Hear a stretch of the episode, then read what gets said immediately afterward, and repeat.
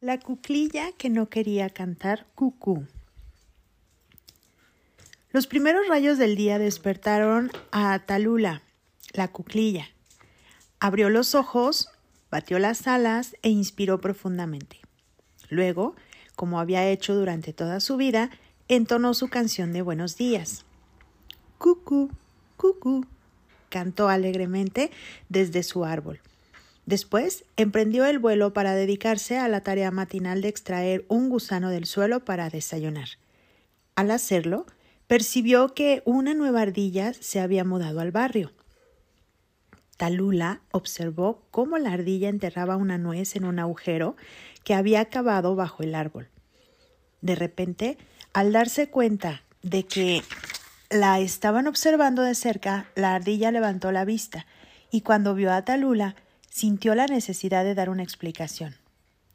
Eh, estoy enterrando esta nuez para tener provisiones en invierno, dijo. Talula replicó de la única manera que sabía. Cucú, cucú. La ardilla pareció molesta. Todas las ardillas hacemos lo mismo, dijo a la defensiva. Me parece que eres demasiado criticona llamándome cucú y con un irritado movimiento de la cola trepó a un árbol a toda velocidad. Talula se sentó un momento aturdida. Era la primera vez en su vida que alguien le decía que su pequeño canto era criticón. Al meditar sobre esto, Talula se dio cuenta de que, dijeran lo que dijeran, ella siempre contestaría cucú, y admitió que, sin duda, aquello sonaba como un insulto. De repente, aquel canto que siempre había sido del agrado de Talula ya no le gustaba. A medida que fueron transcurriendo el día, más se criticaba a sí misma y menos se gustaba. Cuando llegó la noche, su autoestima estaba por los suelos. ¿Por qué desde que nació solo era capaz de entonar un canto tan estúpido como cucú? se preguntaba. En ese mismo instante tomó una decisión. Nunca más volvería a decir cucú. Contempló su reflejo en una charca de agua y dijo Mi canto de cucú no es bello en absoluto. Si vuelvo a decir cucú, será porque me veo en la obligación de hacerlo. A la mañana siguiente, al despertar y por la fuerza de la costumbre, estuvo a punto de decir cucú. Se lo tragó. Luego se sentó un momento bastante acongojada. No tenía nada que cantarle al sol matinal. Finalmente decidió volar para cazar un gusano del desayuno. Pero como ahora toda su rutina había sido alterada, no dirigió nada bien al gusano.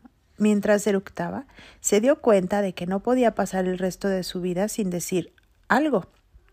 Necesitaba algún tipo de canto de pájaro, puesto que ella era un pájaro. Entonces, de repente, tuvo una idea maravillosa oiría a los demás pájaros y si el canto de alguno de ellos era de su agrado, lo haría suyo. Este pensamiento la hizo inmensamente feliz y emprendió el vuelo para iniciar su investigación. Primero, encontró un búho bebé en un bosque cercano. Al oír la historia de Talula, el búho bebé le dijo que realmente la comprendía, porque al igual que Talula, él siempre había tenido problemas a causa del canto con el que le había tocado nacer. Durante mucho tiempo se había resistido a decir uh, pero ahora el uh le resultaba natural porque tenía un significado especial para él.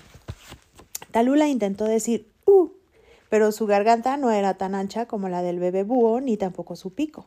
El sonido que emitió fue uh, Cantó.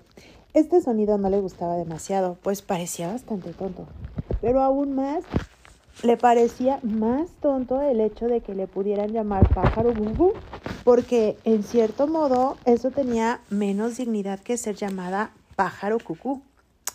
Después de este encuentro, Talula entrevistó a otros pájaros, incluido un cuervo, un arrendajo azul, un ruiseñor y muchos otros, hasta que al final se encontró con un chotacabras, cuya voz estaba en su máximo esplendor ese día. Talula se sintió fascinada por el canto del chotacabras e intentó imitarlo varias veces. Sin embargo, la forma de su pico era un inconveniente. La primera parte le salió bien, pero la segunda fue un desastre. Después de hablar y cantar con otros pájaros durante varias semanas, se sentó en un arce, exhausta y deprimida. Sin embargo, seguía decidida a encontrar un canto hermoso que pudiera ser propio, incluso aunque tuviera que volar por el mundo entero. Este pensamiento la emocionó. Decidido, volaría por el mundo entero y encontraría exactamente el canto adecuado.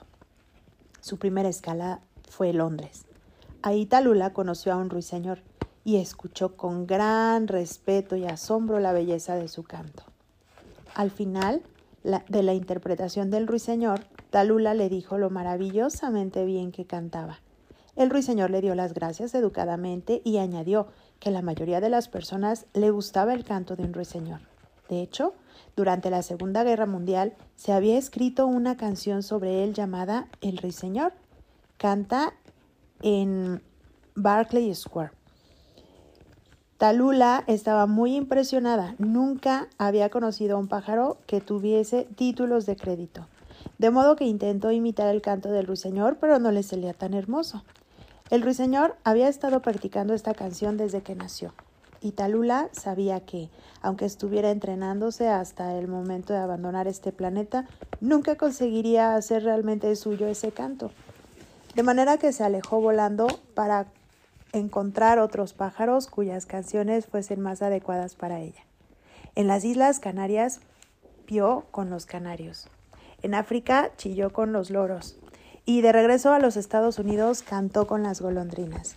Sin embargo, ninguno de los cantos de otros pájaros encajaba realmente con ella. Ya consideraba la posibilidad de permanecer en silencio durante el resto de su vida cuando un día aterrizó en la rama de un olmo en California del Sur. Empezó a hablar con un pájaro que había a su lado.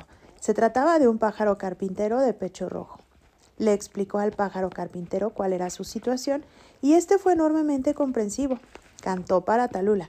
Ella le dio las gracias y le dijo que aunque su canto no era hermoso, no resultaba exactamente el más apropiado para ella.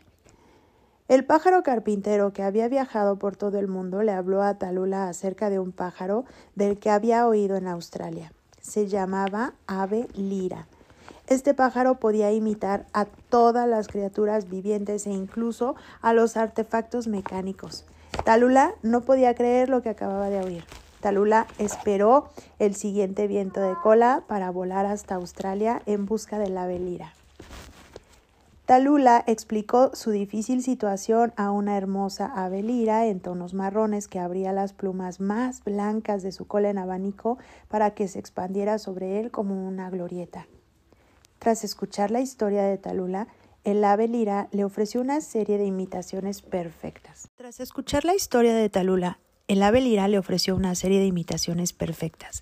Aulló como una hiena, gruñó como un lobo vengativo y luego, de una forma increíble, imitó el encendido del motor de un Fiat que había estado aparcado bajo el árbol en que charlaban. Talula estaba tan impresionado que no fue capaz de pronunciar una palabra y cuando el ave lira imitó el rugido de un avión que había estado pasando por sus cabezas, Talula cayó en la desesperación. Le dijo a la ave lira que ella jamás podría alcanzar tanta perfección en sus cantos de pájaro. El ave lira, conmovida con la desesperación de Talula, le confesó algo que nunca le había dicho a ningún otro pájaro. Era muy desgraciada con su vida. Ni uno solo de sus cantos era propio, solo se trataba de imitaciones, ni siquiera tenía un cucú. No sabía si lo natural en ella era el aullido de la hiena, el gruñido de un lobo, el motor de un Fiat o el rugido de un avión. No tengo identidad, dijo el abelira. Le confesó que sería muy feliz con un sencillo cucú, porque de esa manera sabría al menos qué pájaro era. Pero ¿es que ese pájaro es tan criticón? dijo Talula. El abelira le respondió con sabiduría. Si no tienes intención de criticar cuando dices cucú, ¿puedes considerarlo realmente una crítica? La crítica, procedió la velira, está en los oídos de quien escucha, de manera que el problema es del que escucha, no tuyo. Talula nunca lo había visto desde esa perspectiva, por lo que quedó muy pensativa. Además, dijo la velira, quizá a esa ardilla no le gustará tu canto, pero hay muchos otros a los que sí les gusta. Talula pareció sorprendida. ¿De quiénes me estás hablando? Te lo enseñaré, replicó el ave lira. Dicho esto, inició el vuelo y Talula la siguió. El ave lira aterrizó en el alféizar de una ventana de una casa cercana. Talula se posó junto a ella. Mira adentro, ordenó el ave lira. Talula obedeció. No veo nada. El ave lira señaló con un ala. Ese reloj en la pared de fondo. Ya he visto relojes en otras ocasiones, dijo Talula. Pero no como ese, replicó el ave lira. En ese momento el reloj dio las doce y ante el más absoluto asombro de Talula, un cuchillo de madera salió de un salto de una ventanita en la parte superior del reloj y dijo cucú doce veces, y luego volvió a entrar dando otro. Ese pájaro de madera está entonando mi canción, exclamó Talula. Exacto, dijo el Avelira, y añadió Eso significa que a los seres humanos les gusta tu canto. ¿Cuántos relojes como ese crees que hay? preguntó Talula. Bueno, contestó el Avelira, a los seres humanos les gusta copiar las cosas, de modo que debe haber miles de relojes como ese en el mundo. ¿Eso quiere decir que hay miles de pájaros de madera que me imitan? dijo Talula ahuecando sus plumas orgullosa. Así es, replicó el Avelira. He estado por ahí y nunca he visto un reloj en el que saliese un chotacabras, un ruiseñor o una velira de una ventanita superior y cantase su canción. Talula permaneció en silencio durante un rato, intentando asimilar esto. De repente comprendió la verdad. Había volado por el mundo entero, había estado intentando ser otro pájaro, cuando en realidad siempre había sido hermosa tal cual era. Entonces se dio cuenta de que el canto que le había sido dado era el más hermoso de todos los cantos de pájaro por la sencilla razón de que era suyo.